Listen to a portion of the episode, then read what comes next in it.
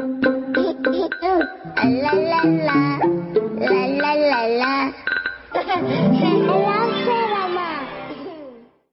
亲爱的小朋友，欢迎收听《床头小熊》，我是小熊哥哥。今天播讲琪琪小朋友提供的小熊维尼系列故事《充实的一天》。在此，非常感谢他提供的故事内容。如果你也有喜欢的书籍，请在公众号后台联系我们的工作人员。好了，小朋友，打开你们的想象力，我们开始讲故事了。充实的一天，一个晴朗的上午，维尼无所事事的来到厨房里转了转，发现屋子里堆满了空空的蜂蜜罐。上面落了好多灰尘，维尼心想，这些蜂蜜罐都该好好洗洗了。可是他望了一眼窗外，看见外面阳光灿烂，马上又改变主意了。今天天气这么好，我应该出去玩，而不是待在家里干家务活。呵呵，维尼自言自语地说。于是。维尼没理会那些蜂蜜罐，乐呵呵的出门找朋友们玩去了。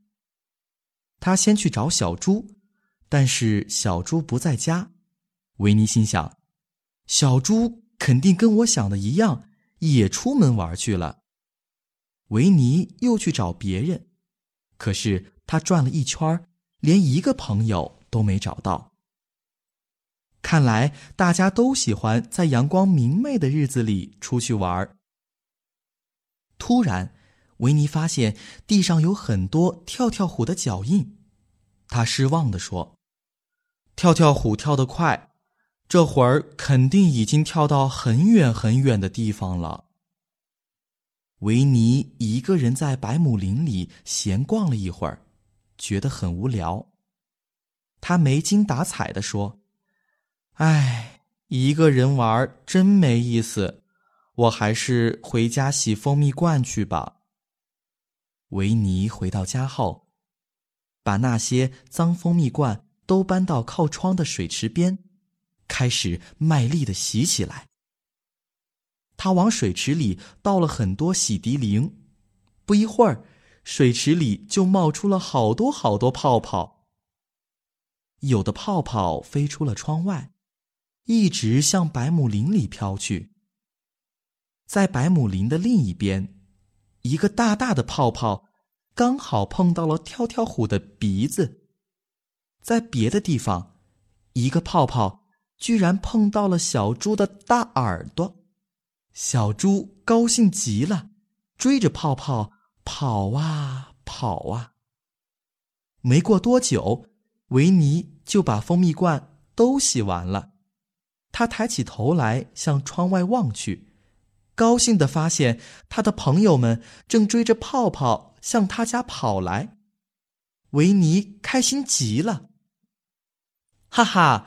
我干完了家务，现在又有时间玩了。